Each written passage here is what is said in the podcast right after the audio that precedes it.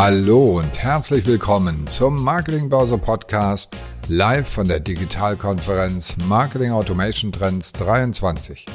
Heute diskutieren Maike Leopold, die Beraterin, Jenny Gruner, Director Global Marketing bei Hapag-Lloyd, Lutz Starke, Senior Social Media Specialist bei MSD Deutschland und Angelika Bergmann, Social Media Lead bei BKK Provita. Darüber, wieso Diversity heute kein Nice to Have, sondern zum Standard eines erfolgreichen Unternehmens gehören muss.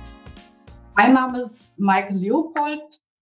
Ähm, ich bin freiberufliche Kommunikationsberaterin und ich habe heute die Ehre und die Freude, äh, mit Jenny Gruner zum einen zu sprechen von Hapag-Lloyd, mit Angelika Bergmann von der BKK Provita und mit dem lieben Lutz Starke von MSD. Und zwar sprechen wir über die Do's und Don'ts beim Diversity Marketing.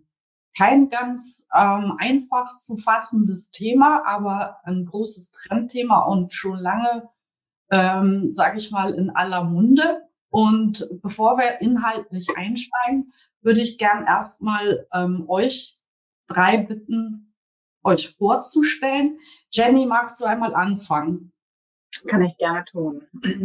Vielen Dank, äh, Maike, für die kurze äh, Intro in das Thema. Ähm, ja, äh, hallo zusammen. Ich freue mich hier zu sein ähm, und äh, ich bin Jenny ähm, und äh, leite das globale Marketing äh, bei Hapag-Lloyd, der Containerreederei. Ich bin jetzt seit äh, über vier Jahren dort an Bord, darf das Marketing dort aufbauen äh, und in dem Rahmen halt das digitale Business als auch die digitale Transformation mit unterstützen. Und äh, Transformation ist halt äh, auch das Stichwort, äh, worüber ich äh, an diese Themen ähm, wie Diversity, Equity, Inclusion etc. Äh, gekommen bin. Und da äh, versuche ich auch intern bei uns ähm, Initiativen mit zu unterstützen, aber auch extern äh, dazu zu sprechen oder zu schreiben, um auf das Thema aufmerksam zu machen. Und bin auch in einem Frauennetzwerk äh, bei Mission Female, äh, einfach um mehr Bedeutung und Sichtbarkeit für dieses Thema zu bekommen, weil uns das alle weiter voranbringen wird. Danke, Jenny. Angelika, magst du weitermachen? Ja, kann ich gerne machen. Vielen Dank. Also ich bin Angelika. Ich arbeite auch seit etwas über vier Jahren bei der BKK Provita. Wir sind eine gesetzliche Krankenkasse, die erste nachhaltige und veggie-freundliche Krankenkasse. Und ich verantworte dort den ganzen Bereich Social Media innerhalb des Marketing-Teams mit vielen Schnittstellen und Querschnittaufgaben auch in andere Marketing- und Kommunikationsthemen. Und auch wir befinden uns in einem ziemlich starken ähm, Transformationsprozess. Das Thema Digitalisierung im Gesundheitswesen ist ja übergreifend ein großes Thema, betrifft uns natürlich auch sehr stark. Und natürlich aufgrund unserer besonderen Ausrichtung ähm, sind wir sehr stark quasi auch auf das Thema gestoßen worden. Diversity, neue Zielgruppen, die andere Krankenkassen nicht zwangsläufig als erstes vielleicht im Fokus haben oder zumindest die Themen nicht im Fokus haben, haben uns dazu gebracht, ähm, was dann manchmal sich doch ein bisschen ähm, schneidet mit der Eigenschaft, eine Körperschaft öffentlichen Rechts zu sein, was natürlich eine lange Tradition hat, eine konservative Historie und manche Hürden auch, die andere freie Unternehmen in Anführungszeichen so nicht haben. Also wir können nicht in jeder Hinsicht sehr, so frei agieren, wie das andere Unternehmen zum Teil können. Und das ist dann auch immer eine besondere Herausforderung bei diesem Thema. Das kann ich mir vorstellen, Angelika. Lutz, magst du weitermachen? Ja, klar, sehr gerne. Erstmal danke für die Einladung. Ich freue mich, dass wir heute über eins unserer, wahrscheinlich unserer Lieblingsthemen auch sprechen, äh, Diversity, Equity und Inclusion. Äh, ich bin Lutz, ich arbeite bei MSD Deutschland. MSD ist ein forschendes Pharmaunternehmen, das ansässig ist in äh, Amerika, was das Thema Diversity manchmal auch ein bisschen einfacher macht, äh, weil die globalen KollegInnen oft ja auch schon weiter sind als hier deutsche Märkte oder europäische Märkte oder auch weltweite Märkte. Bei MSD Deutschland bin ich für den Bereich Social Media zuständig, dafür den Bereich Corporate Communications, also alles rund um MSD, äh, was man auf LinkedIn und Twitter sieht, kommt dann von mir. Und äh, was ich auch noch mache, ist seit drei Monaten leite ich mit meiner lieben Kollegin zusammen das äh, Mitarbeitenden-Netzwerk Rainbow Alliance. Dieses Netzwerk kümmert sich könnte man vielleicht drauf kommen, um alle Kolleginnen unter dem ähm, unter dem Regenbogen, also um die queere Community. Und wir versuchen da unsere Themen auch weiter voranzubringen. Das heißt zum Beispiel genderneutrale Toiletten oder Duschen, dass wir das bei unserem neuen Umbau jetzt in München auch umgesetzt haben. Oder wir beim Coming Out helfen. Super, vielen Dank für den ersten Einblick. Alles sehr spannende Aufgaben und ja, ähm, fand ich finde es auch interessant halt in, äh, wie die Gestaltungsmöglichkeiten sind. Einerseits, was du gesagt hast, Angelika, ne, nach Körperschaft, öffentlich rechts und dann nutzt du auf der anderen Seite ähm, mit der USA. Das gibt dann schon einen anderen Horizont. Ja? Ähm, ja, ich habe im Vorfeld ein bisschen äh, natürlich recherchiert äh, vor unserem Roundtable hier. Und ähm, ich habe dann bei Wikipedia eine sehr nüchterne ähm, Beschreibung des Themas Diversity Marketing gefunden, nämlich das ist eine Marketingstrategie, die spezielle Teilöffentlichkeiten in den Mittelpunkt stellt. Ja, so weit, so gut, oder? Können wir uns wahrscheinlich alle drauf einigen. Ähm, dann habe ich noch eine Studie gefunden von YouGov und die hat festgestellt, die ist im Sommer jetzt rausgekommen. Die hat festgestellt, dass sich vor allem Jüngere schon damit befasst haben, jüngere Menschen, so bis 30. Und die verstehen aber vor allen Dingen darum den Umgang mit sexueller Orientierung oder mit Geschlechtsidentität in der Werbung. Ähm, und ich fand, dass die Studie zu Recht ähm, angemerkt hat, dass es ja aber auch noch ganz andere Aspekte gibt, ne? zum Beispiel Alter, Hautfarbe, Herkunft, Gesundheitszustand oder Religionszugehörigkeit. Das ist ein sehr breites Feld. Nur ähm, in der Öffentlichkeit nehmen wir sehr oft diese, diese ähm, Diskussionen um Geschlechtsidentität und so weit, weiter wahr. Was mich jetzt mal äh, bei euch interessieren würde, wie ihr persönlich ähm, zu dem Thema gekommen seid oder wann ihr damit bewusst in Berührung gekommen seid. So, so würde ich es formulieren. Vielleicht hat er, gibt es so einen Touchpoint, wo ihr sagt, ja, da war es war so für mich ein Aha-Erlebnis oder so. Lutz, magst du starten? Ja, klar, sehr gerne. Ähm, dadurch, dass ich selber homosexuell bin und mit meinem Partner auf dem Land wohne, ist das Thema, wie ich mit Diversity in Kontakt gekommen bin, äh, vielleicht nochmal immer ein bisschen anders auch zu betrachten. Als Jugendlicher tatsächlich ist mir auch die, ich glaube, es war Knorr, von Werbung von Knorr, äh, Schatzi, Essen ist fertig. Und dann war da immer ein schwuler Mann, der irgendwie Essen reingebracht hat und es war ein anderer schwuler Mann, der dann, nachdem die beiden dann zusammen gegessen haben. Und das war tatsächlich für mich ähm, zum einen sehr aufregend, weil ich mir gedacht habe, oh, es gibt ja auch noch andere, die so sind wie ich. Und äh, die werden auch irgendwie dargestellt. Aber auf der, also sie wurden immer sehr plakativ dargestellt. Ne? Also immer sehr typisch so, ha, hi, super und sehr, äh, sehr outgoing, sehr, also sehr klischeehaft, sage ich jetzt einfach mal. Und das hat mir tatsächlich nicht so gut gefallen. Und ähm, wenn ich mir dann heute, heute andere Werbung angucke, letztes Jahr, glaube ich, kam die von Otto raus, ähm, da waren zwei Männer, lagen einfach ganz normal in einem VW-Bus an der Küste und haben sich den Sonnenuntergang angeguckt. Das entsprach dann viel mehr dem, wie ich auch lebe. Und ähm, ja, das, da denke ich, das sollte es auf jeden Fall sein, wenn man schon über divers spricht. Und äh, nochmal kurz zurückgefragt, wenn du sowas siehst, dann bist du ja auch wahrscheinlich besonders kritisch, oder? Guckst du auch ganz genau hin, wie klischeehaft oder wie, wie, wie gut das gemacht ist, ne? Auf jeden Fall, weil ich, also natürlich gibt es viele verschiedene Facetten. Man, wenn man so das LGBT anguckt, äh, da sind ja schon viel mehr Buchstaben, äh, als das Alphabet bietet manchmal äh, gefühlt. Da gibt es natürlich dann auch viele verschiedene Facetten von äh, Lebe, äh, Le äh, Lebensweisen. Und ähm, ich finde es immer sehr schade, wenn eine Stereotype so stark in den Vordergrund steht. Also wenn ich jetzt nur Type, wenn man sagt Typus lesbisch, lesbisch, so eine Kampffrau, die äh, mit keinem Mann redet oder so. Und auf der anderen Seite hast du dann immer nur die sehr weiblich schwulen Männer und so, also das, oder weiblich anmutenden schwulen Männer. Das finde ich schon sehr schwierig. Und auch, uns sagt man ja auch nach, man wir haben viel Partys, wir nehmen Drogen und was weiß ich, wenn man sich so Kinder, äh, Kinderfilme, wenn man sich so Netflix-Filme anguckt, etc., dann ist das da genau das Gleiche. Das oft wird es sehr, sehr schwierig dargestellt. Immer nur diese eine Richtung und dabei ist es so breit. Also guck da schon mhm. drauf und ärgere mich oft auch. Mhm.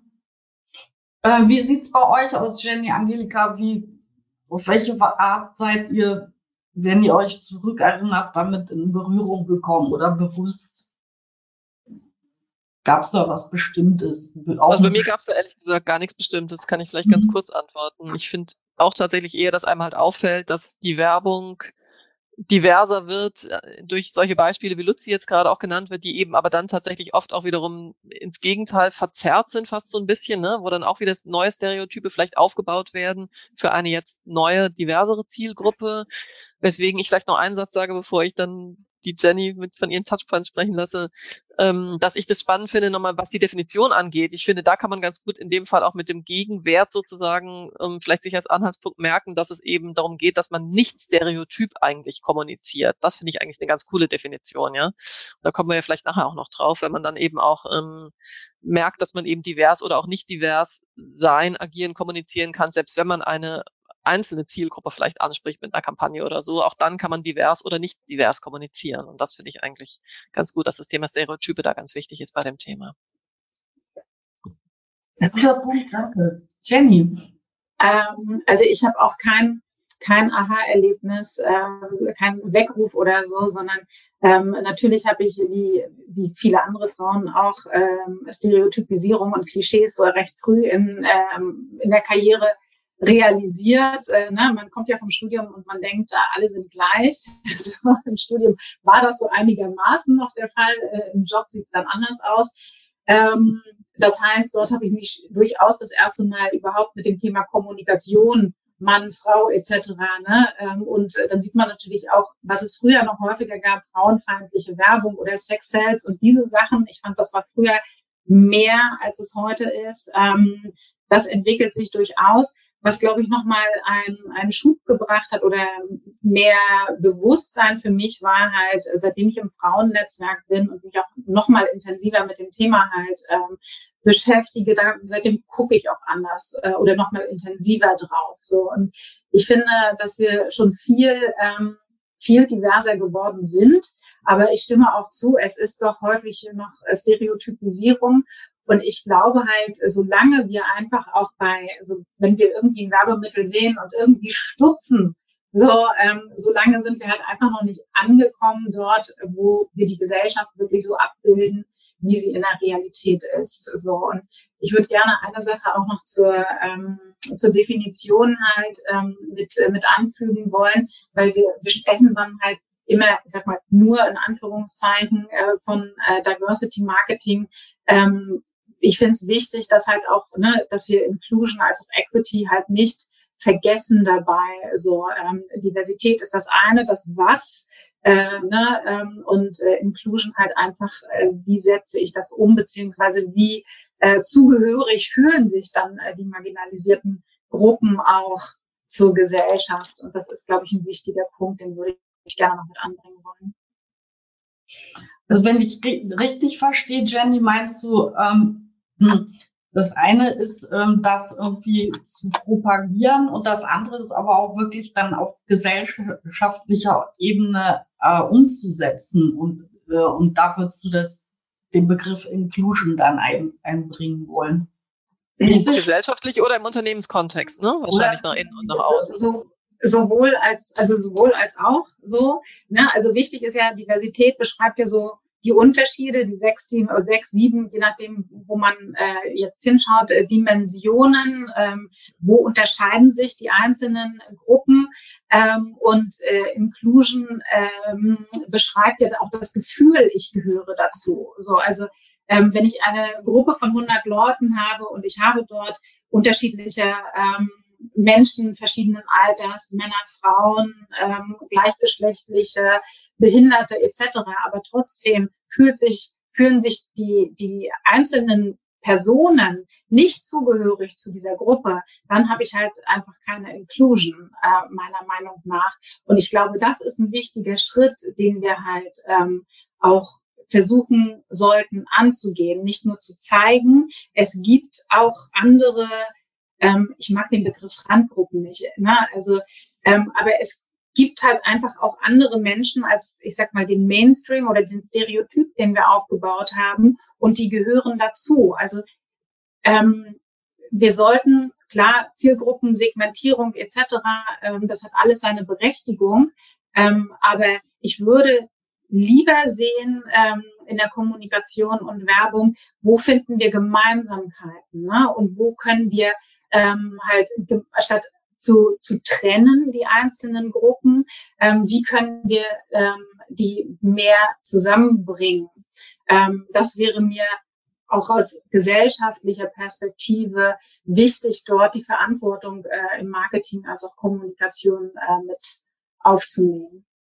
Und du mhm. hast es ja nicht nur einfach, indem du Kampagnen machst und sagst, okay, das ist jetzt meine Zielgruppe Menschen mit Behinderung, sondern du solltest es auch auf alles, was du tust, ob es im Marketing, in der Kommunikation ist, immer auch mit bedenken, okay, was für eine Bildsprache sende ich auch aus? Ne? Zeige ich jetzt nur weiße Frauen oder zeige ich Frauen mit, ohne Kopftuch, mit Behinderung, ohne Behinderung, Männer und so weiter. Und äh, das zieht sich ja von vorne bis hinten auch durch. Und das sollte man auch tun, denn nur so wird es auch langsam gesellschaftlich normal, dass eben alle Teil dieser Gesellschaft und Teil dieses Unternehmens sind.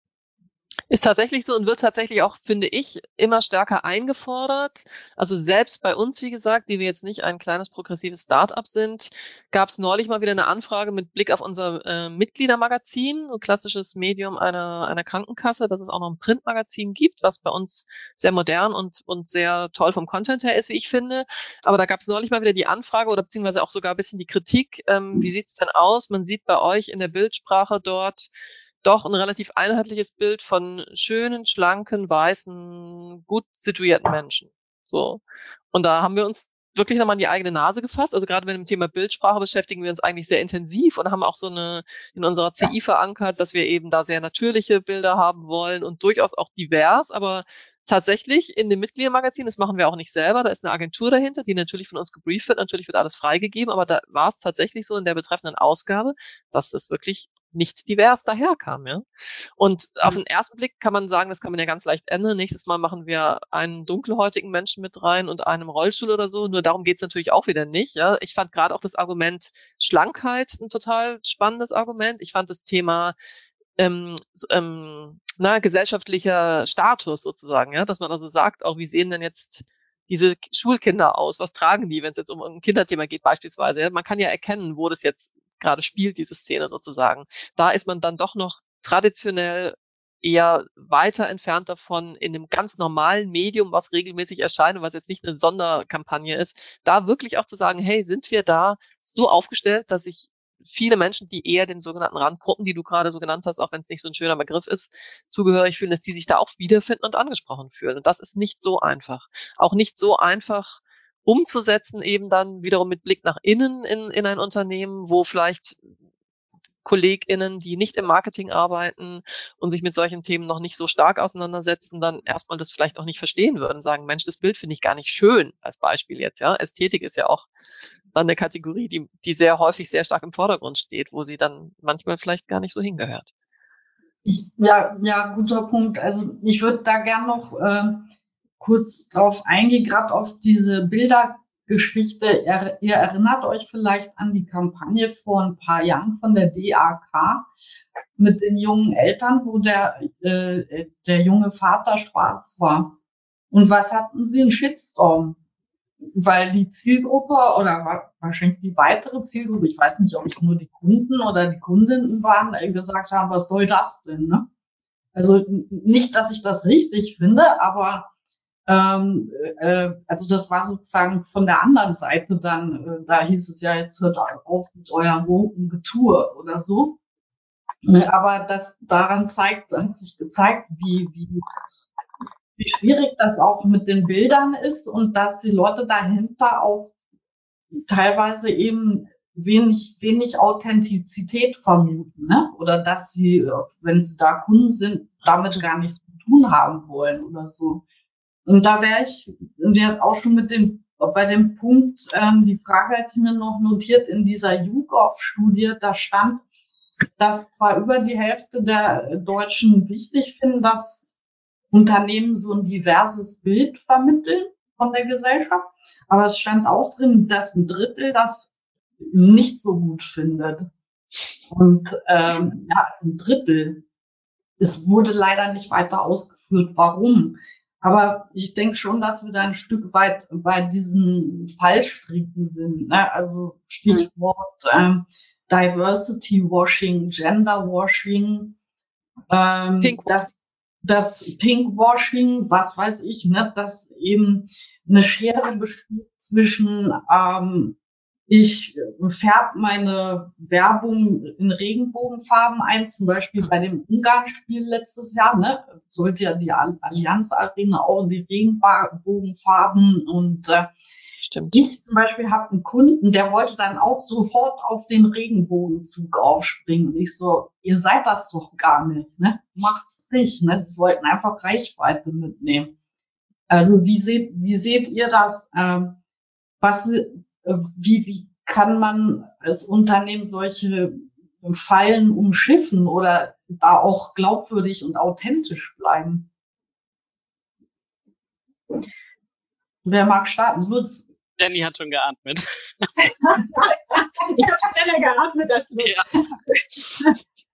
ähm, also ich glaube, du kannst halt nur das, also nur das ähm, was du halt auch bist als Unternehmen, ne? was in deiner DNA ist, das, ne, der innere Kern, den kannst du auch wiederum nur in Markenwerte nach außen hin und in Messages nach außen hin glaubhaft und authentisch übertragen. So, und das ist, glaube ich, ein ganz großer Fallstrick, weil wenn du, ähm, ja, wie gesagt, Pinkwashing, Rainbowwashing, Purplewashing, was auch immer alles äh, betreibst, ich male es nur mal an, ich mache nur mal mit, äh, ne? Und äh, zum Pride Month äh, im Juni ist es, glaube ich, ne, korrigiere mich sonst, ähm, mache ich auch mal meine, mein Logo in Regenbogenfarben, ähm, aber sonst habe ich mit dem Thema nichts zu tun und auch keine Berührung, dann kann das natürlich nach außen nicht authentisch halt hin funktionieren. So, das heißt, man muss natürlich innen erst anfangen, ähm, sich mit dem Thema zu beschäftigen, sich damit auseinanderzusetzen, zu verstehen, äh, die Kollegen und Kolleginnen in innerhalb des Unternehmens entsprechend noch aufzuklären, ähm, dass jeder für sich eine Haltung auch finden kann und seine Identifizierung damit, um diese Haltung dann auch wieder nach außen zu tragen. Total. Also ich denke, also wenn, wenn man Diversity Marketing ernsthaft betreiben möchte. Und das ist, es gibt ja viele Vorteile davon, diverse sich aufzustellen, sowohl intern als auch extern in der Werbung, in der Kommunikation. Ähm, dann fängt es auch eben damit an, dass man selber Diversity im Team ermöglicht. Also wenn ich über, wenn ich jetzt mal ganz plakativ gesprochen, wenn ich nur eine Runde aus Männern sitzend an einem Tisch bin und überlege, wir machen jetzt mal ein Produkt für Frauen, dann wird es nicht funktionieren. Also das das ist das plakativste Beispiel, aber das kann man ja runterbrechen auf weitere Beispiele. Also wir möchten gerne sowas wie ähm, Zalando.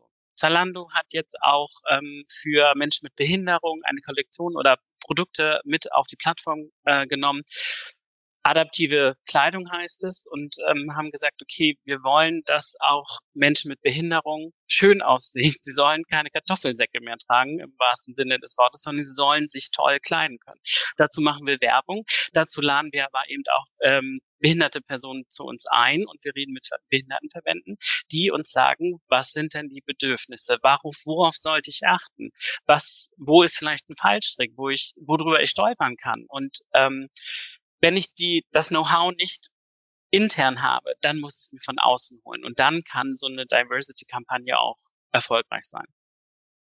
Ja, ich glaube, was auch wirklich ganz spannend ist, wenn man es aber ehrlich meint und ehrlich auch dann durchagiert, ist, dass sich das Innere und das Äußere ja auch gegenseitig ein bisschen befruchten können. Ne? Ich sag mal, so eine, so eine ähm, Rainbow Week kann auch der Aufhänger dafür sein, dass man sagt, hey, wie sieht's denn bei uns eigentlich intern aus? Dort keine Ahnung, Anstöße gibt, Ermutigungen, dass Menschen sich zusammentun und äh, sagen, wie sie würden das Thema vielleicht auch gerne mal aufgreifen und ihnen fehlt dies und das zu diesem Thema und umgekehrt. Also ich glaube, was man immer ganz gut machen kann als Unternehmen ist, also ganz gut im Sinne von, das, das kommt gut, man muss es dann eben auch schaffen, es so zu tun, dass man wirklich zeigt, wir sind auch auf dem Weg. Also ich glaube, es wird nicht erwartet, gerade von einem Unternehmen, was es schon lange gibt, von einem großen Konzern oder so wie bei uns von der Körperschaft, eben von keinem Startup, was sich ganz frisch gegründet hat, schon unter der Überschrift, wir sind das grüne oder wir sind das diverse Startup oder so.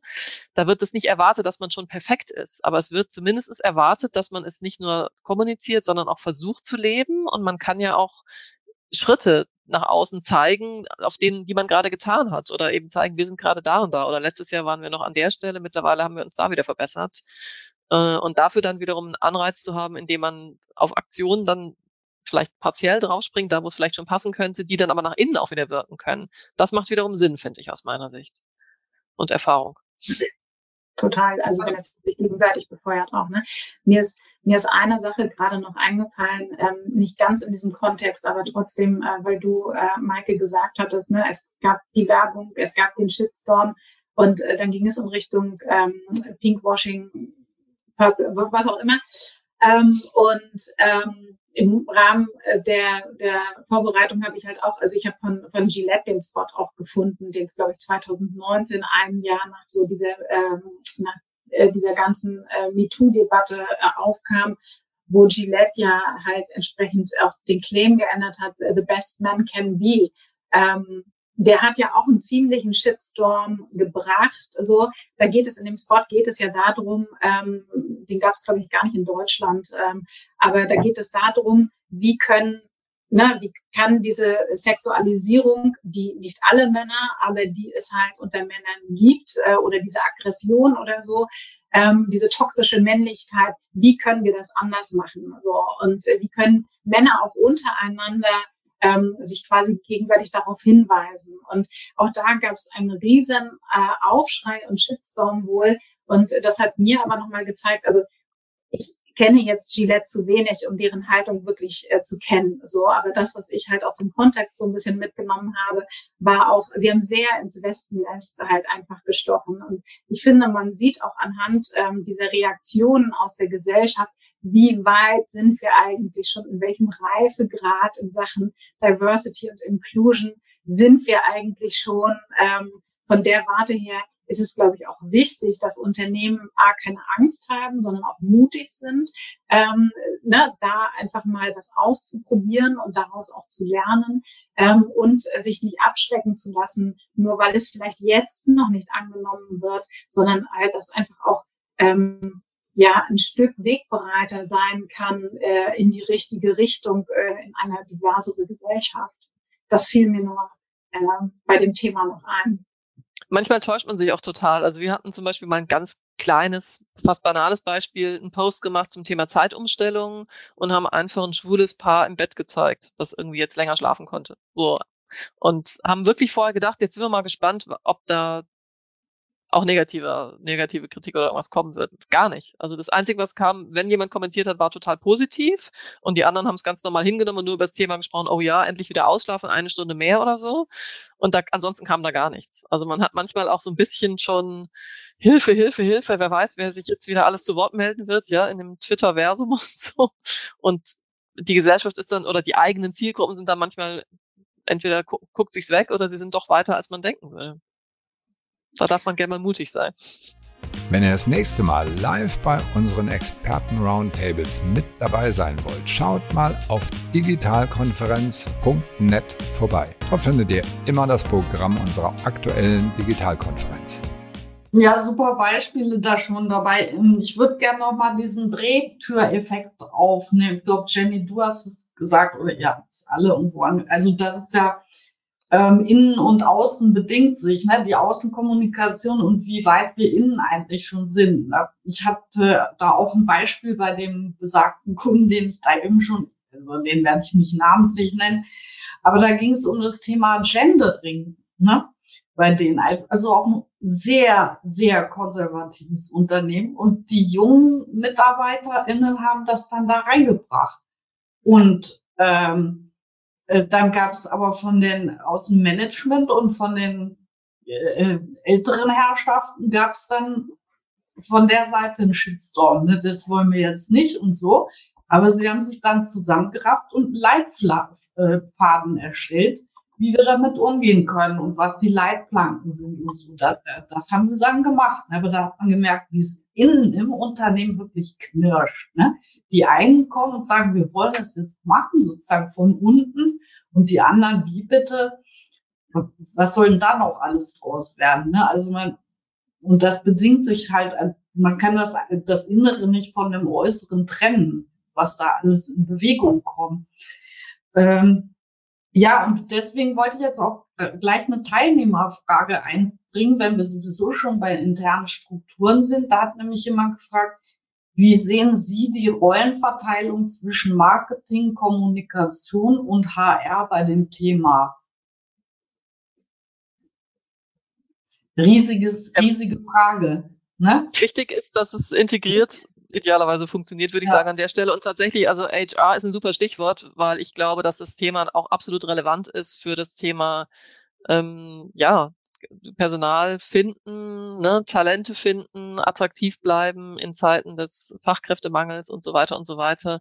Es ist ein riesiges Thema und natürlich ist es total wichtig, dass diese ähm, Abteilungen oder Zuständigkeiten sich des Themas annehmen, aber auch gemeinsam in einer konzertierten Aktion oder vor allen Dingen auch in einem Austausch dazu bleiben.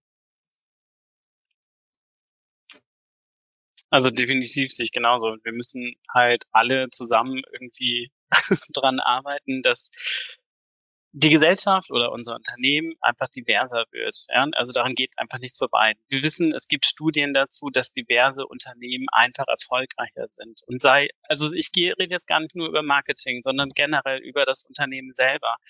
Also wäre es eigentlich sträflich, das zu vernachlässigen als Unternehmen, nicht divers aufgestellt zu sein. Und da ist HR ein großer, wer soll es denn sonst machen? Also ich äh, als Social Media Manager kann da nicht viel ausrichten. da muss HR mit ins Boot kommen. Und das ist das eine bedingt ja dann das andere, was ich vorhin ja auch meinte. Wenn ich eine Kampagne dann plane, dann habe ich diverse Personen in meinem Unternehmen und die können dann in einer Gruppe zusammen an einer tollen Kampagne arbeiten. Und deswegen gehört alles auf jeden Fall zusammen. Also sehe ich ganz genauso. Und ähm, da fällt mir auch eine Studie ein, die ich gesehen habe. Ich glaube, das war diese Shutterstock-Studie, wo halt auch drinnen stand, dass ähm, die Diversitätsbeauftragte, sofern es welche gibt, sind ja meist äh, im, im, bei HR angesiedelt und äh, ich glaube, in Deutschland sind das nur 19 Prozent, die gefragt werden, also wo wirklich eine Zusammenarbeit äh, stattfindet. Also, ähm, also ja, definitiv ähm, alle zusammen äh, sollten an den Themen arbeiten, aber halt auch darüber hinaus. Ne? Also wie kann ich äh, aus meinem Abteilungskosmos halt äh, noch äh, Influencer oder Accelerator, Multiplikatoren, wie auch immer wir sie nennen wollen, äh, im Unternehmen finden, damit das Thema auch nicht in diesem Kosmos dieser drei Bereiche bleibt, sondern ähm, dass, dass es das Unternehmen halt auch durchdringt. Ne? Wie kann ich äh, Menschen äh, begeistern dafür, die das dann halt auch mittragen in anderen Bereichen, weil ähm, das definitiv ein Thema ist, aus eigener Erfahrung auch, wo es ganz viele Menschen gibt aus diversen Abteilungen, die Interesse daran haben. Das Thema Corporate Influencer fällt mir da sofort ein. Das ist eigentlich auch ja. eine super Möglichkeit. Ähm, also die Idee, dass man quasi nicht nur ex auf externe Influencer setzt, Blogger oder Instagrammer oder sowas, sondern dass man sagt, man nutzt eigentlich das Potenzial, was man im Unternehmen hat, an KollegInnen, die kommunikativ schon stark sind oder Lust haben, da noch ein bisschen geschult zu werden und auf ihren eigenen Kanälen nach draußen kommunizieren, möglichst frei, aber doch so, dass ähm, das Unternehmen dadurch sichtbar wird. Und das passt natürlich ganz hervorragend zum Thema Diversity, finde ich, weil das natürlich im Idealfall verschiedene Typen sind, die, die als Corporate Influencer da so ein bisschen auch eingesetzt werden oder Lust haben, das selber umzusetzen, sowohl was das Alter angeht, also divers in verschiedensten, auf verschiedenste Art und Weise. Und das ist natürlich das Allerglaubwürdigste, was es geben kann aus meiner Sicht. Das, das passt eigentlich ganz gut dazu. Lutz, da fällt mir jetzt unbedingt das Bild ein, was du neulich bei LinkedIn gepostet hast, oder? Welches von den vielen Bildern? Ähm, das, das war, da standst du vor dem ähm, Empfangskrisen. Ja. ja. Äh, bei äh, euch bei MSD. Also tatsächlich ist MSD, äh, ohne zu viel Werbung für dieses Unternehmen zu machen, ist das erste Unternehmen, bei dem ich mich so fühle, oder fühlen kann, wie ich tatsächlich bin. Also ich wurde zum Glück noch nie diskriminiert, egal bei welchem Unternehmen ich war. Das war immer ein Miteinander. Allerdings gab es auch noch nie ein Unternehmen, in dem ich so frei sein konnte und dem auch Diversität unterstützt wird, wie bei MSD. Also mir wird auch gesagt, Lutz, kümmere dich um, ähm, äh, um Diversity, ja. Schau, dass du, dass, dass du das nach außen trägst für dich vielleicht oder dass du, also ist jetzt kein, ist jetzt kein dass mein Chef sagt, mach das hier, aber indem mir gesagt wird, okay, du kannst bei der Rainbow Alliance aktiv sein und wir, wir haben auch ein Diversity-Budget und wir setzen das auch ein für verschiedene Aktionen, ähm, ist das schon mal ein Commitment zu sagen, okay, wir wollen Diversity. Und es ist nicht nur ein, okay, mach das mal nebenbei, vielleicht nach der Arbeit immer und ähm, erzähl bloß nicht da draußen, dass wir dahinter stecken, aber sei mal ein bisschen divers, sondern es wird tatsächlich gefördert. Und das schätze ich sehr an diesem Unternehmen. Und da bist du dann auch als, äh, würdest du das auch so empfinden, dass du da als Corporate Influencer dann auch auftrittst? Äh, ich schnack einfach gerne über meine Arbeit. Mich selber als Corporate Influencer zu bezeichnen, das täte, käme mir nie in Frage. Ähm, aber ich äh, sage gerne, was ich toll finde bei MSD und ähm, will einfach was erzählen, weil weil es, wie gesagt, das ist das erste Unternehmen, das es so unterstützt und äh, ich konnte mir das voran, also als Jugendliche hätte ich mir nie vorstellen können, dass es eine Diversitätsstelle gibt, die irgendwo ein Headcount ist bei irgendeinem Unternehmen. Ich als kleiner schwuler junger Mann, äh, da, da, da redet man nicht über über über seine äh, sexuelle Orientierung. Das hätte ich nie gedacht. Und jetzt sehen wir ja, dass diese Themen immer wichtiger werden. Auch Magdalena Rogel, die ja gerade ein Buch rausgebracht hat zu Emotionen im Job. Äh, hätte ich mir auch nie gedacht. Aber es ist genau das Richtige. Mhm. Du, du hattest so im Vorfeld auch ein bisschen äh, erzählt, was es bei euch intern für Initiativen gibt. Vielleicht als Anregung für die ZuhörerInnen auch, was da so alles möglich ist oder wie mhm. es organisiert also, sein kann. Also wir haben äh, sogenannte EBRGs, Employee Business Resource Group, bla. Also es ist immer schwierig auszusprechen, muss ich sagen. Was ist das dann genau? Das bedeutet, es sind mitarbeitende Netzwerke. Aber wir haben das eben abgekürzt. Das heißt, auch in einigen Unternehmen mal so und mal so so ein bisschen, aber es sind tatsächlich mitarbeitende Netzwerke.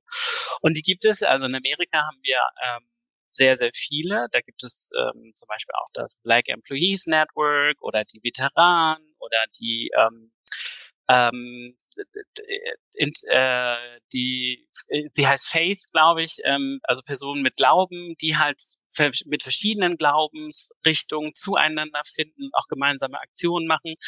Und hier in Deutschland haben wir vier.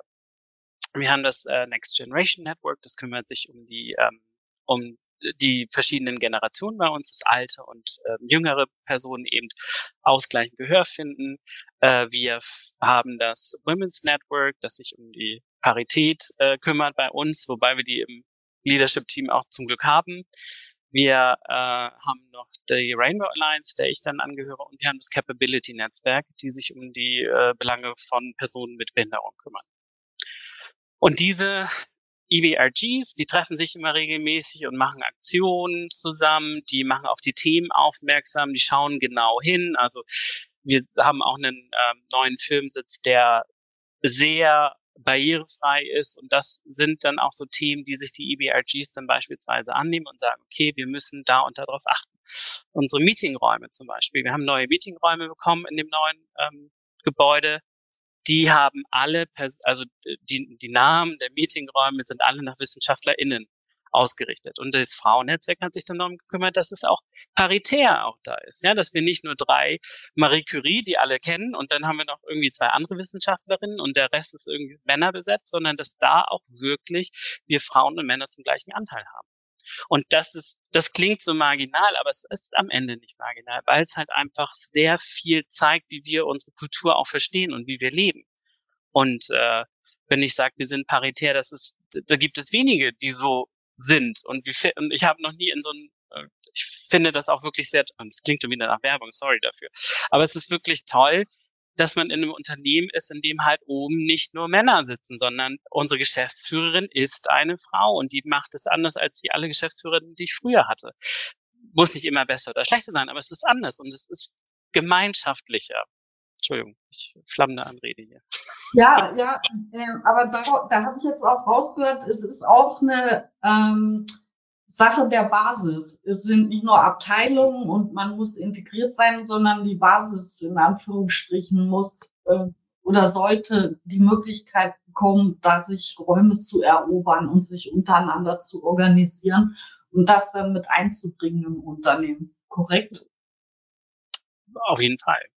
Das setzt dann wieder eine offene Unternehmenskultur voraus. Ne? Mhm. Da sind wir dann auch wieder dabei, dass man eben das nicht von oben nach unten auch durchdelegieren kann und sollte. Auch nicht sowas wie Diversität, sondern dass eigentlich eine offene Unternehmenskultur die Voraussetzung ist. Und das gilt hier für ganz viele Dinge, die man heutzutage gerne anpassen möchte, wenn man Unternehmen, also Transformationsprozesse sind eigentlich sonst gar nicht möglich und gar nicht denkbar, wenn es nicht eine Unternehmenskultur gibt, die das auch ermöglicht. Und da stoßen ganz viele Unternehmen erstmal, glaube ich, an ganz viele Grenzen und es wird einem bewusst, dass vieles blockiert und verhindert wird dadurch, dass eben die Unternehmenskultur bis dato eine ganz andere war. Ja, ich hatte da eine äh, Studie noch gefunden von Charter oder Carter, weiß ich ja nicht, wie man das ausspricht, dass immer noch in Deutschland 60 Prozent der Unternehmen keinen Handlungsbedarf sehen in dem Thema. Ähm, ja, was ähm, was sagt ihr dazu? Oder was sagt ihr, was, was sie verpassen? Mitarbeiter. So. ähm, Mitarbeiter, weil das war das eine, was mir eingefallen ist, äh, bei Lutz äh, Flammen der Rede, ähm, da landen jetzt auf alle Fälle ein paar Bewerbungen im Postfach. ähm, so, weil das ist ja auch einer der Gründe, ähm, ne, warum man äh, sich divers und inclusive aufstellen sollte in Zeiten des Fachkräftemangels, ähm, äh, um da halt äh, im Bewerbermarkt äh, standzuhalten. Aber ähm, zu, zu deinem Punkt, äh, dass so viele keinen Bedarf sehen, ähm, ich glaube, das liegt halt einfach auch mit daran, ähm, wie veränderungsbereit die Menschen sind. So Change ist ja auch immer was, was wehtut. So, ne? Also jede Veränderung, ähm, hier, oder ich sag mal so, jeder kennt es, erster, erster, wir nehmen uns alle irgendwas vor, abnehmen, aufhören zu rauchen, mehr Sport und so weiter und so fort. Das hält bis maximal zum vierten ersten. Ähm, außer ich habe einen passenden Trainer oder was auch immer. Aber genau das ist es ja. Also dieser Widerstand, meine Trampelpfade im Hirn zu verlassen, ähm, ist ja enorm groß. So, das heißt, diese, ne, das überhaupt erstmal ins Rollen zu kommen, ähm, das ist, äh, glaube ich, ein ganz, ganz hoher Energieaufwand, äh, wo es einmal Graswurzelinitiativen in Unternehmen braucht, die die Sachen immer wieder antriggern, ähm, auch wenn es sich wie Windmühlenarbeit halt anfühlt. Ähm, und auch, ähm, wenn das, glaube ich, genug, ähm, äh, ja, genug äh, laut gemacht worden ist, dann hoffentlich auch irgendwann von oben ähm, die, die Direktive kommt, ähm, dass ne, weil oben muss es halt auch mittragen. Aber diesen Prozess in Gang zu setzen ähm, und äh, die Menschen dafür zu gewinnen, das dauert halt einfach. Und ich glaube, also in einem Startup ist das sicherlich einfacher, weil die Unternehmenskultur anders ist, per se offener, ähm, so wie ich es empfinde. Und in einem Traditionsunternehmen mit gewachsenen Strukturen, ähm, da ist es natürlich schwieriger. Ähm, nichtsdestotrotz, also ich kann von uns sagen, wir sind 175 Jahre, wir haben uns kontinuierlich gewandelt. Ähm, und äh, wenn es dann mal bei uns ins Rollen kommt, dann rollt es auch, dann rollt es auch schnell. Aber der Weg dahin, der ist natürlich, ähm, da braucht man Durchhaltevermögen. Und ich glaube, ähm, Unternehmen müssen erkennen, dass es wichtig ist ähm, und ähm, äh, an, an alle Mitarbeiter, die Graswurzelinitiativen da draußen irgendwie machen, ähm, gebt nicht auf. So, macht weiter. So, der Weg lohnt sich.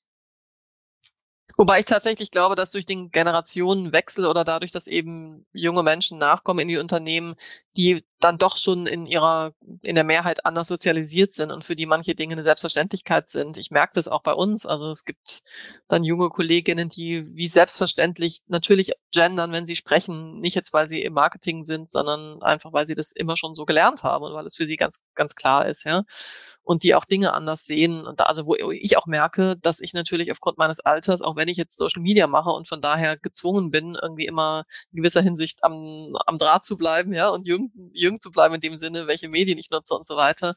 Das ist natürlich nochmal ein riesen, riesengroßer Unterschied. Oder wir haben jetzt einen Podcast gemacht und haben da auch mit externen KollegInnen gearbeitet, mit einer Moderatorin, die irgendwie Mitte 20 ist und die textet anders, die spricht anders, die sieht Dinge anders. Das war so, also erstmal ist es ein Stolperstein vielleicht, weil man denkt, ups, ähm, keine Ahnung, die legt vielleicht den Schwerpunkt auch anders auf Dinge, die dann gar nicht so perfekt sein müssen. Aber dann haben wir nach und nach gemerkt und auch ich habe ganz deutlich gemerkt, das ist so eine Bereicherung und es ist so gut, das mal wieder gezeigt zu bekommen und auch dann wiederum gezeigt zu bekommen, hey, da liegt einfach, da liegen, ja, da liegt mindestens eine Generation dazwischen und das ist vollkommen klar, dass die anders ticken, aber das ist genau das, was wir jetzt wollen und das kann, das muss sich ergänzen, ja. Umgekehrt haben wir auch eine, eine kleine ähm, Post-Serie, wo wir, die heißt unser Biogartenjahr, wo wir eben auch echte eigene KollegInnen zeigen, die in, in irgendeiner Form was eigenes ackern und bewirtschaften. Ja, das eine ist eine Ackerfurche, das andere ist ein kleines Gärtchen in München mitten in der Großstadt und so, also im Hinterhof. Und da haben wir auch zwei Kolleginnen, die auch schon äh, deutlich älter sind als die klassische junge Zielgruppe. Und das finde ich total gut. Also ich finde total gut, dass wir beides haben und beides zeigen und auch, dass diese, diese Kolleginnen auch mal in Anführungszeichen zu Wort kommen dürfen auf einem jungen, modernen Kanal, nämlich Social Media, Instagram. Und es ist auch total toll zu beobachten, wie das auch natürlich sich gegenseitig befruchtet, also wie dann auch diese Kolleginnen plötzlich auch privat ihren Instagram-Account, also erstmal einen eröffnen und den dann auch nutzen und plötzlich auch selber Dinge posten. Also die beide Seiten profitieren total davon. Und das finde ich eigentlich ist so der Weg, den man gehen kann und gehen sollte und der dann auch wirklich glaubwürdig und authentisch ist in der Diversität. Ja, die Jenny, du hast es ja vorhin nochmal diese Shutterstock-Studie Studie, ähm, angesprochen. Und da war auch ein Punkt, den habe ich mir auch angesehen, ist es, ähm, ob äh, Marketeers ähm, Personen über 50 auch in ihrer Werbung zeigen in den letzten zwölf Monaten. Und da ist Deutschland mit 12 Prozent auf einem sehr, sehr weit hinten, ähm, hinteren Platz. Äh, jetzt okay, der Top-Reiter war Australien mit 31 Prozent. Das ist auch nicht unbedingt super gut, aber ähm, ich finde es schon bemerkenswert und auch das zählt dazu. Wir sagen oft, vielleicht hört man ja immer mal wieder so KollegInnen, ja, ihr denkt immer nur an die jungen Leute, jetzt muss ich, jetzt muss ich gendern, das wird mir von oben aufoktroyiert, mhm. ähm, nur jung und schön und schlank, aber eben das ist es halt, ne, wenn man eben auch ältere Personen zeigt, wenn man auch dickere Personen zeigt, etc. Nur dann hast du diese Diversität auch wirklich überall von vorne bis hinten drin. Mhm. Und auch da ist es natürlich wichtig, wie man sie zeigt. Ne? Also wir haben auch mal bei irgendeinem Thema gehabt, wo es um ältere Personen ging. Und da habe ich dann auch ein Foto rausgesucht äh, von einer crazy Alten, die irgendwie in knalligen Farben gekleidet war und Kopfhörer aufhat oder so. Und es gibt sofort einen, einen anderen Effekt. Ja, also man hat, es passt nicht immer. Logisch, man darf auch mal natürlich kranke alte Menschen zeigen oder so, ja. Aber ich will damit sagen, man, auch da kann man eben vom Stereotyp abweichen auf jeden Fall. Und dadurch dann auch schon zeigen, dass man von, von Hause aus eher divers aufgestellt ist. Hier kam noch eine ganz spannende Frage rein. Ähm, diskriminierende, zum Teil subtile Kommentare auf Social Media. Eine Argumentation ist kaum möglich. Wie geht ihr damit um? Ne, da die Frage bringt so die, diese Kritik an, an Diversity, die von außen kommt manchmal, bringt sie hier mit ein. Habt ihr damit Erfahrungen schon gemacht? Also sprich, wenn, wenn es so Shitstorm-mäßig kommt? Ähm, hier, hier stand einfach diskriminierende und subtile Kommentare auf Social Media. Wie man damit ja. umgeht, oder was ist die Frage? Wie man damit äh, umgeht, genau. Jenny? Ähm, also ich überlege gerade noch. Also ähm, meine, meine Erfahrung ist, dass ähm, wenn, also das Thema hat er hat eine gute Faktenbasis. Ne? Es gibt genug Studien, die sagen, das bringt was. Also das bringt am Ende des Tages mehr Zufriedenheit, äh, mehr bessere Mitarbeiter ähm, und auch mehr, ähm, mehr Geld, so mehr wirtschaftlichen Umwachs. So. Nichtsdestotrotz ist es ein hochemotionales Thema, wenn es, wenn drüber gesprochen wird. So. Und äh, meine Erfahrung ist, dass das dann gegen argumentieren ähm, mit Fakten häufig wenig bringt, wenn es sehr, sehr, sehr emotional aufgeladen ist. So, ich finde, es ist wichtig, a, zu, grundsätzlich zu verstehen, warum kommt die Reaktion so. Ähm, wahrscheinlich, weil die Person ähm, noch nicht, keine Ahnung, noch nicht weiß, welche Möglichkeiten bietet das, welche Möglichkeiten bietet es auch für die Person ähm, und äh, eher ähm, zu verstehen, oder auch zu fragen. Ne? Also man kann ja auch ganz einfach mal fragen, ähm, wie glaubst du denn, ist es für eine Frau? Wie glaubst du, ist es für einen schwarzen Mann? Wie glaubst du, ist es für einen äh, gleichgeschlechtlichen Menschen?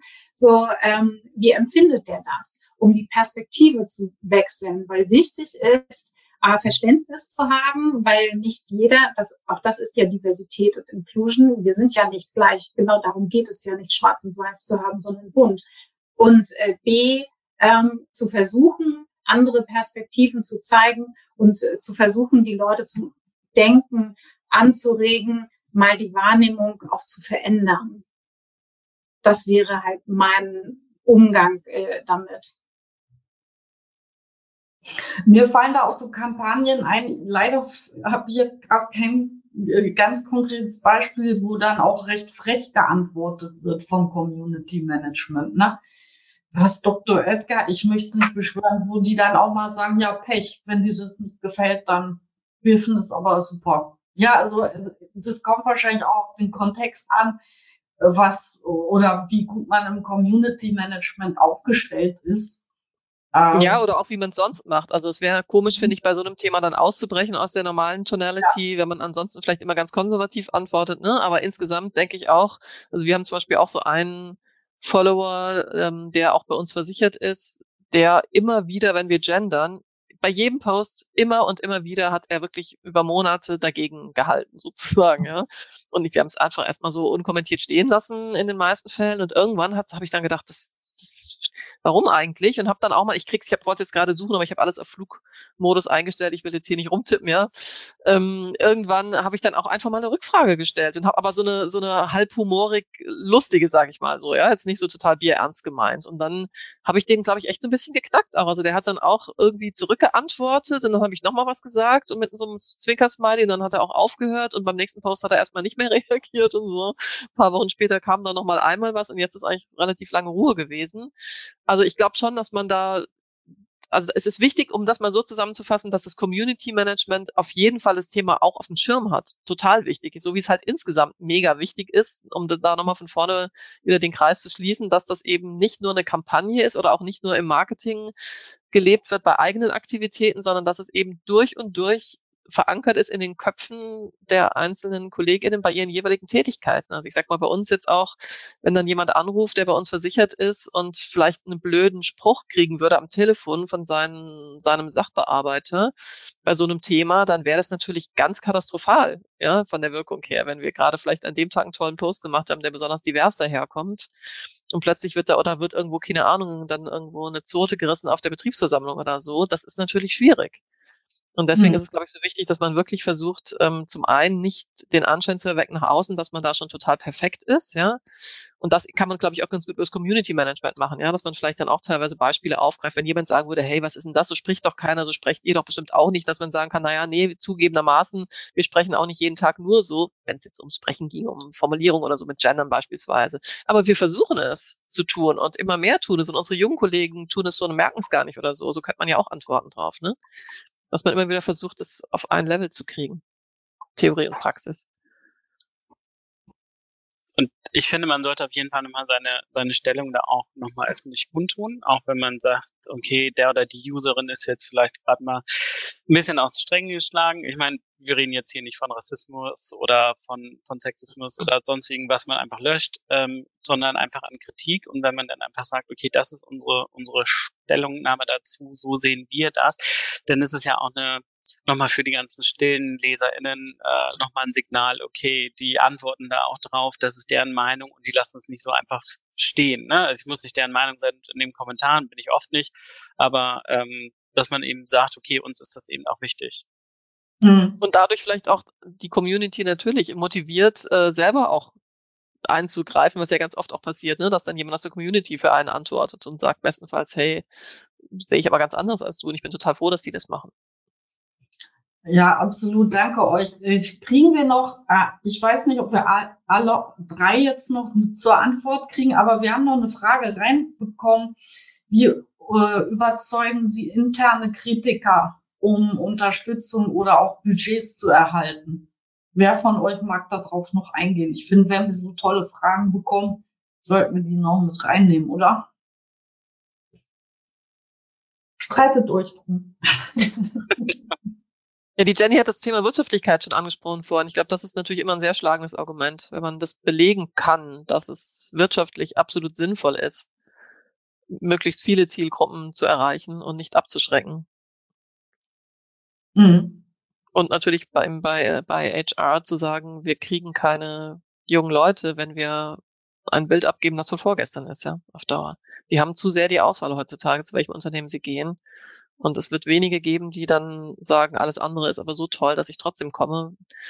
Das ähm, wird in der Realität nicht so sein, wenn man sich unwohl fühlt von der Unternehmenskultur her. Ja, und man ja. kann auch zeigen, was man vielleicht dadurch erreicht hat, ne? Und sei es nur, also wenn man selber noch keine Erfolge erreicht hat, dann sprecht mit anderen Unternehmen. Wir machen das auch mit unserer Rainbow Alliance. Wir sprechen mit anderen Unternehmen aus München und anderen Großstädten, die so ähnlich aufgestellt sind wie wir und fragen nach, so wie macht ihr denn das? Warum ist, also habt ihr schon Erfahrungswerte? Habt ihr dadurch mehr oder bessere Bewerbungen bekommen? Und da sagen viele, ja, das ist so. Und dann kann ich mit diesem Wissen nochmal zu HR, zu meiner Managerin oder zu, zu sonst wem gehen und nochmal sagen, okay, hör mal mal zu, Disney macht so, Amazon macht es so und äh, Hapag-Lloyd macht es so. Ja. Und ein Punkt noch, Mitarbeiterzufriedenheit. Das äh, steigert es natürlich auch, wenn sich mehr Menschen äh, inkludiert fühlen, dann sind auch mehr Menschen zufriedener. So, und ich glaube, das ist auch ein wichtiger Punkt. Super. V vielen Dank. Ähm, schaffen wir noch eine kurze Abschlussrunde, wo jeder, jede von euch sagt, äh, warum sollte Diversity Marketing heute einfach dazugehören? Ja, also ein Punkt, ein Argument oder zwei, warum es dazugehören sollte. Angelika, magst du starten? Ja, ich würde damit starten, dass es eigentlich dann wiederum gar nicht so was Exotisches ist, weil man eigentlich schon immer doch davon ausgehen sollte, dass der, der Wurm dem Fisch schmecken muss und nicht dem Angler. Das heißt, von den Zielgruppen her denken ist doch das A und O, wenn man erfolgreich sein möchte als Unternehmen. Und die Zielgruppen sollte man sich halt genauer anschauen. Und dann sieht man, wie divers die sind. Und entsprechend divers sollte eben die eigene Denke und die Kommunikation auch sein. Gut, dann mach ich mal weiter. Oder mache ich kurz weiter. Ähm, also es, es sollte auf alle Fälle dazugehören, einfach um unsere Gesellschaft so abzubilden, wie sie halt wirklich ist und äh, auch ähm, um äh, ne, damit wir uns entsprechend wandeln und uns anpassen in dieser VUCA-Welt, die komplex äh, und unsicher geworden ist, ähm, dass wir da weiterhin erfolgreich bestehen können. Ja, das greife ich gerne mit auf. Also diese, dieses sich wiederfinden in anderen, in Marketingkampagnen beispielsweise.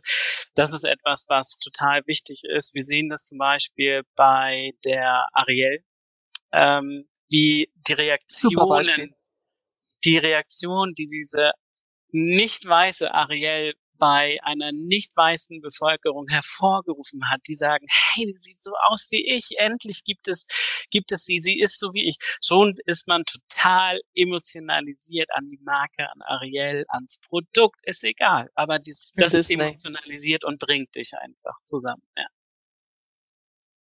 Wunderbar, vielen Dank. Das waren tolle Statements. Ich glaube, wir, wir haben eine ganz gute Bresche in das Thema reinge, bekommen. Ähm, das ist sicher abendfüllend. Wir hatten nur eine Stunde, aber ich glaube, äh, wichtige Aspekte wie extern und intern gehören zusammen. Was haben die Unternehmen davon? Was sind die Fallstricke? Haben wir, glaube ich, ganz gut äh, skizziert und ähm, hier besprochen. Das war der Marketingbörse Podcast mit einem Mitschnitt der Digitalkonferenz Marketing Automation Trends 23 vom November 2022. Es diskutierten die Beraterin Maike Leopold mit Jenny Gruner, Director Global Marketing bei Harper Lloyd, Lutz Starke, Senior Social Media Specialist bei MSD Deutschland und Angelika Bergmann, Social Media Lead bei BKK Provita. Dankeschön fürs Zuhören und gerne das nächste Mal live bei digitalkonferenz.net.